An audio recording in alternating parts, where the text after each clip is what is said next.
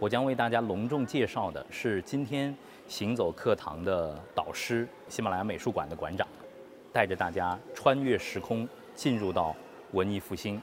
我们轻一点，用掌声欢迎沈馆长，欢迎。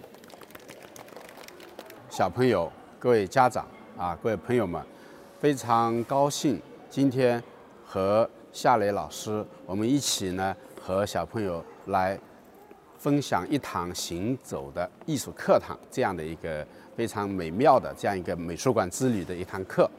文艺复兴是发生在公元十四世纪到十七世纪，差不多前后呢历经三百多年，但是。这个文艺复兴啊，它不是说简单的古希腊、古罗马人文艺术的复兴，它最最重要的是，它改变了后来人类文明向前发展的五百年，它是成为一个历史的一个拐点，就好好好比什么呢？好比就是一个事物发展到了一个临界点，一个硬币本来是本来是这一面我。翻到了另外一面，它出现了一个这样的一个历史的拐点。这个五百年文艺复兴，就是成为这样的一个重要的开始。大家知道文艺复兴有哪几个人最有名啊？达芬奇，对不对？达芬奇。哦，达芬奇名气很大。你说？米开朗基罗、拉斐尔。哦，米开朗基罗、拉斐尔。文艺复兴啊，那个时候，它不仅仅是绘画和雕塑，它是从文学。哲学、数学、天文学、航海学很多方面，就推动了人类文明往前发展。可以这么讲，假如没有文艺复兴，今天我们就没有手机，就没有电脑，就没有航天飞机等等，就没有科学的发展。为什么？文艺复兴开始明确提出要用科学来发展。所以呢，文艺复兴啊，它是改变了世界。那么刚才呢，同学们都说到了文艺复兴最出名的三个画家，我们再重复一遍，小朋友们一起说：达芬奇、米开朗基罗、拉斐尔。大家跟着我一起来。这个是文艺复兴时候的丝织品，同时这个材料呢，又是我们东方的丝。我们今天讲丝绸之路的终点站就是意大利威尼斯，所以从这张画就会证明，就是文艺复兴不仅仅是受古希腊、古罗马的影响，同时还受我们东方丝绸之路的影响。所以以后啊，这个。假如老师跟你讲，你说还有一个维度，还有一个角度，就是受我们东方丝绸之路的影响。为什么？你看这个就是铁证如山。然后呢，在我左手边的那件作品呢，叫鲁本斯的，画的是一个丘比特和他的爱人、情人，叫普赛克。有谁知道丘比特是谁吗？爱神。哎，爱神。谁被丘比特箭射上会怎么样？爱上他看到的第一个人，那个丘比特的箭啊，有两种箭，一种是金箭，就这个头是金的；还有一个呢是铅箭。谁被这个金箭射上呢，就会获得爱情。你想不想被金箭射上啊？你的爸爸就被你的妈妈用金箭射上的，啊，你的妈妈被你的爸爸用金箭射上的，所以呢，才有了你。这叫这个是谁被金箭射上就获得了爱情，谁被千箭射上，他想爱的人能不能能不能最后能不能成功啊？哎，就不能成功，离他而去了。所以呢，画的就讲的就这个故事，是丘比特跟他的恋人普赛克，但是呢，他们两个人想要结婚没那么容易，为什么？丘比特的母亲反对。丘比特的妈妈叫维纳斯，维纳斯是长得很美，哎，是美神。然后呢，但是呢，丘比特和普赛克最大的差别在哪里？对，丘比特是神，普赛克是人，所以呢，神跟人呢就没法结合到一起。所以维纳斯就反对丘比特爱上普赛克，就从中呢就反对。因此呢，普赛克只有晚上趁丘比特睡着的时候，打着油灯来看他的情人，讲的是这样的一个故事，知道了吧？好，下面跟着我走。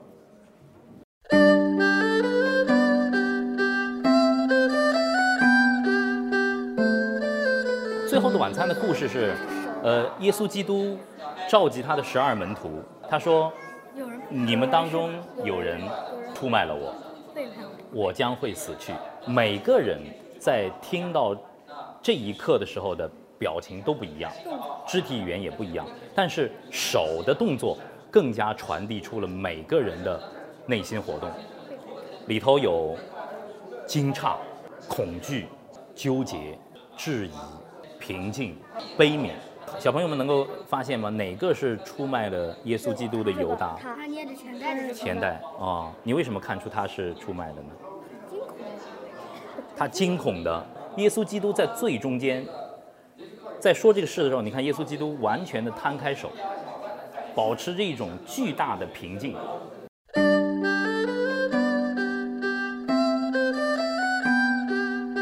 那么贝里尼家族在威尼斯啊。他们做了生意赚了钱之后呢，他们开始呢就家族里边定了一个规矩，就是说以后的孩子不要老是想着挣钱，应该是去学艺术、学人文。所以呢，他们从此以后呢就定了一个家规，要求一代一代的孩子必须学艺术、学人文。也因为这样。这个家族一代一代啊，一直传承了二十一代。二十一代什么意思？也就是说，五百年以前，这个家族呢就开始定了这个规矩的。他们的第一个博物馆在十五世纪在威尼斯就建立了。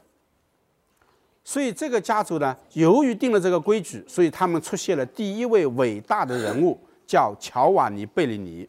这个人可了不得。是威尼斯画派的创始人，比达芬奇、米开朗基罗还要早，所以米开朗基罗最佩服的就是他们这个家族，当年就是非常厉害。威尼斯画派，他们后来呢是全家搬到了佛罗伦萨，和美第奇家族后来联姻，所以呢是这样的一个大家族。那么。这个大家族不光是乔瓦尼·贝里尼厉害，我们今天去卢浮宫、去大英博物馆都有他们祖先画的画挂在卢浮宫。那你说厉害不厉害？然后呢，就是他不光自己厉害，他培养了两个学生，名气比乔瓦尼·贝里尼还要大。一个呢叫乔尔·乔内，一个叫提香。提香就是他们家族的学生。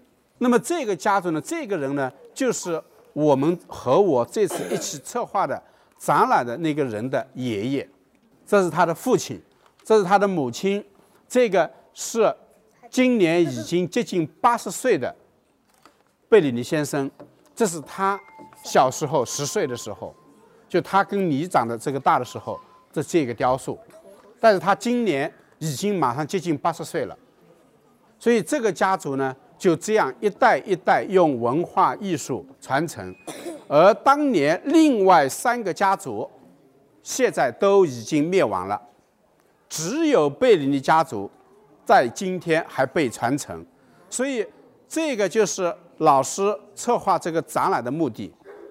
这个就好比是一面镜子，就我们仅仅想着挣钱的事情，有时候就是钱需要，但应该呢。把更多的放在，比如说怎么教育你们啊，怎么样树立一个好的家庭的一个家风啊、家规啊，我们培养你们的素质啊，这个比挣钱还更重要。就好比今天你们的家长啊，本来是星期天可以休息，哎，他不不休息，带着你们来上这个艺术课，你们明白了吗？哎，这就是这是父母妈妈对你们的爱。我们看看这个雕塑。这个呢，达瓦扎地宫，这个主人，这个主人呢，你们看看他长得漂亮不漂亮？漂亮。对，你想五百年以前的雕塑都美成这样，就可见当年这个人是多么的漂亮。你们有没有听说过埃及艳后的故事啊？听说这个人呢，就好比五百年以前的埃及艳后。当年由于她长得太漂亮，引起了国家与国家的战争。最后呢，她嫁给了这个富翁，叫达瓦扎蒂。然后呢，后来呢，达瓦扎蒂呢，她是当年意大利四大家族之一，成为女主人。它上面的蕾丝，你像五百年以前的蕾丝都做成这么精美，包括雕塑画的雕的这么美，都非常厉害。但是，这个家族在十八世纪的时候，最后一位传承人自杀了。我们看一下这张画，这张画是圣母与圣子。以前在拉斐尔之前画的圣母呢，都是一个面部表情很僵硬的。感觉这个肌肉都僵化的一个没有表情的一个呆板的面孔，就是叫宗教的面孔。而到了拉斐尔这边呢，他画的圣母呢，都是一个美丽漂亮的、温柔贤惠的、一个非常善良柔美的这样的一个美丽的母亲的形象。所以，拉斐的圣母就是我们生活中。美丽的母亲的形象。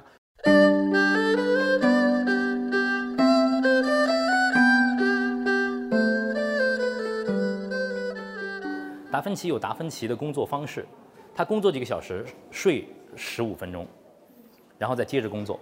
一天他就是在醒着睡十五分钟，接着工作，再睡十五分钟，接着工作，不眠不休的工作，一直工作八十多岁。他好像是在不停的燃烧自己的生命。大家看看这这件作品，这个是联动传动，对吧？交替运动的一个研究，其实就是齿轮嘛。如果再加上蒸汽机，工业革命就开始了。当爱因斯坦，呃，在多年之后看到达芬奇的手稿的时候，他说：“天哪，如果我们人类能够早一点看到这些，我们的科学会推进百年。”雕了一个老农民嘛，就是在磨刀嘛，鼻子还没有了。砂石雕的，和我印象当中的米开朗基罗的大卫，那简直是相差太远了。大卫是整个佛罗伦萨城邦的精神的标志，他那么的高大，那么的英俊，是我们能够见到的最美好的男性的身体。的确，那是米开朗基罗的名作。但是通过这一件啊，我们能够看到的米开朗基罗的真迹，大家也能够去触碰一下米开朗基罗当时在。呃，雕塑以及那个时候的艺术家在审查人的时候，审查我们人本身的时候，和历代的这些雕塑者已经有什么不同？有几个细节。这位农人在磨刀，但是他前臂上的血管、静脉根根可见，甚至他这个动作需要用到的骨骼、肌肉，包括力的张力都是对的。那么这些对来自于哪？来自于达芬奇，来自于米开朗基罗，他们对于人体解剖的深入的研究。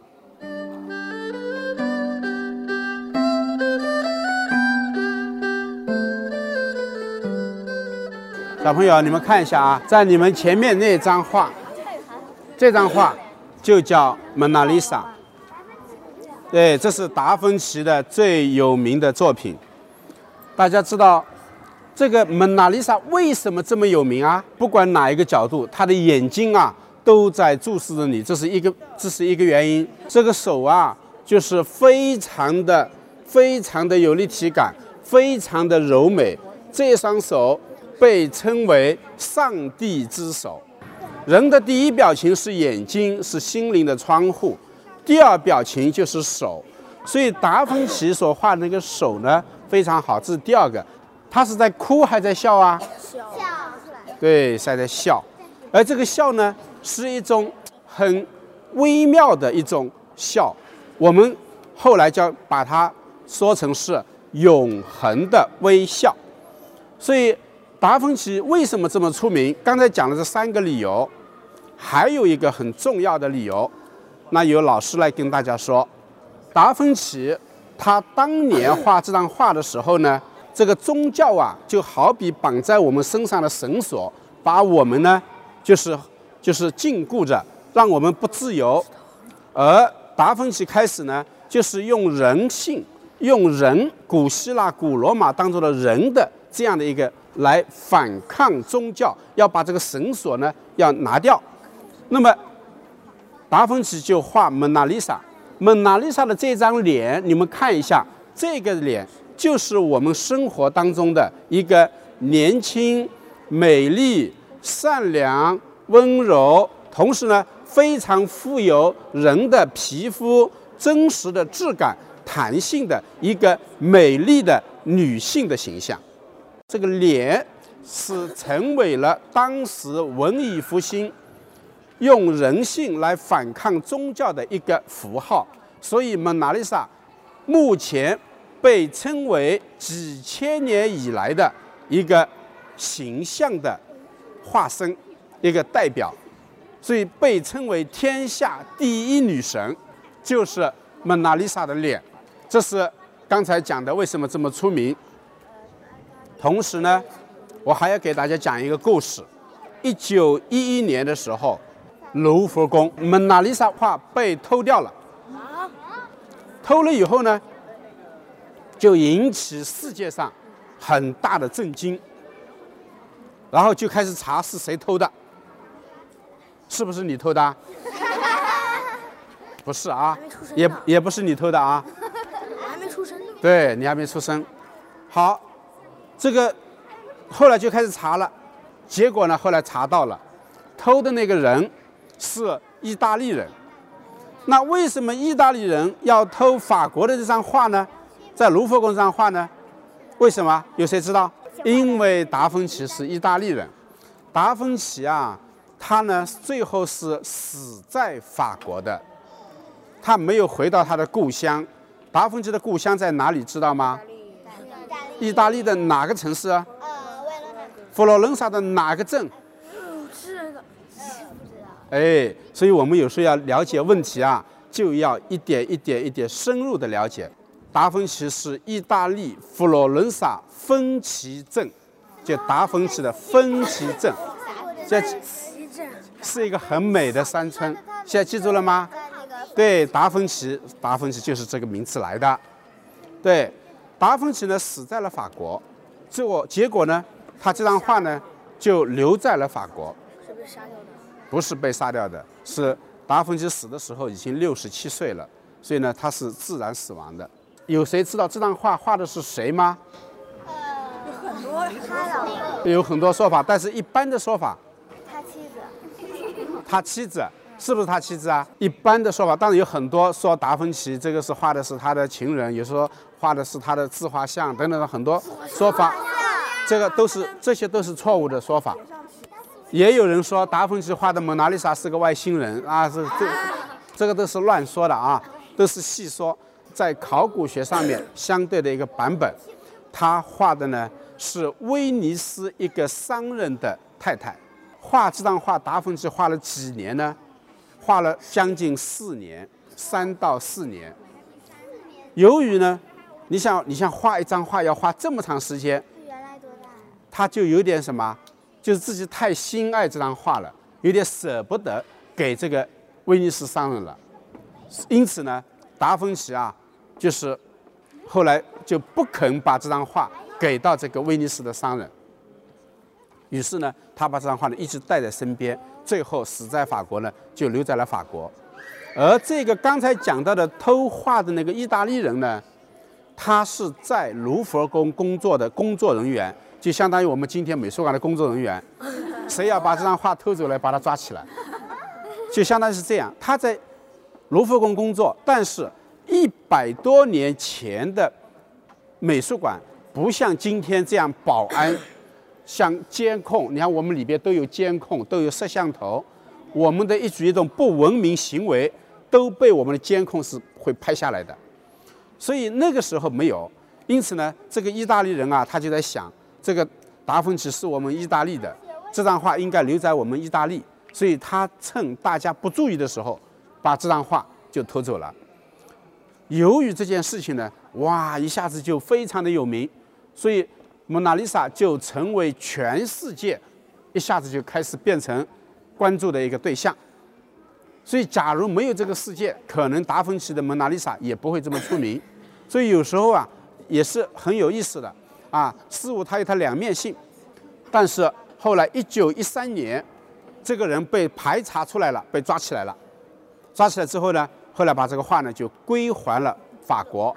法国政府呢，为了保护这件作品，因此呢，法国就就在法律上面立了一个法律。然后呢，说这张画永远不能够离开法国，永远不能离开卢浮宫。既然法国不允许出来，那是不是这张画是个临摹品呢？这张画是被认为是达芬奇学生画的，就是达芬奇在教学生的时候，当他自己带徒弟的时候呢，他的所有的徒弟都要临摹他的蒙娜丽莎，都要照着画。就你画的不好的呢？老师呢要给你修改，老师要给你修改。你看面孔这边缘的地方，它不是一根线条，对不对？它是一个模糊的一个转折。这个模糊的转折呢，会让你感觉到啊，它里边是很真实的一个空间感。这个就是达芬奇发明的。因此呢，那个达芬奇用手指啊边沿这些地方。是用手指慢慢慢慢磨出来的，手指在磨的时候，手指上会有什么？手指上会有颜料，然后用这个颜料，手上这个颜料没干的时候去搬这个画的时候，那个画上面会留下什么？颜料。会留下达芬奇的指纹。那到底是卢浮宫那张是真迹，还是这张是真迹？其实啊，考古学上面已经不知道了。目前世界上达芬奇留下来的蒙娜丽莎，目前全世界有三件，一件在卢浮宫，一件在另外一个博物馆，还有一件在喜马拉雅美术馆。你把这个故事啊回去讲给你的同学听。我最后的结语要告诉同学们，告诉家长，只有把你知识学好了，人文艺术学好了，而不仅仅是去追求财富，财富需要创造。但不能因为追求财富而去泯灭人性、改变人性、扭曲扭曲人性，所以这个呢，是我觉得是这个展览真正的真谛所在，好吗？今天我跟大家分享就到这里，谢谢，谢谢。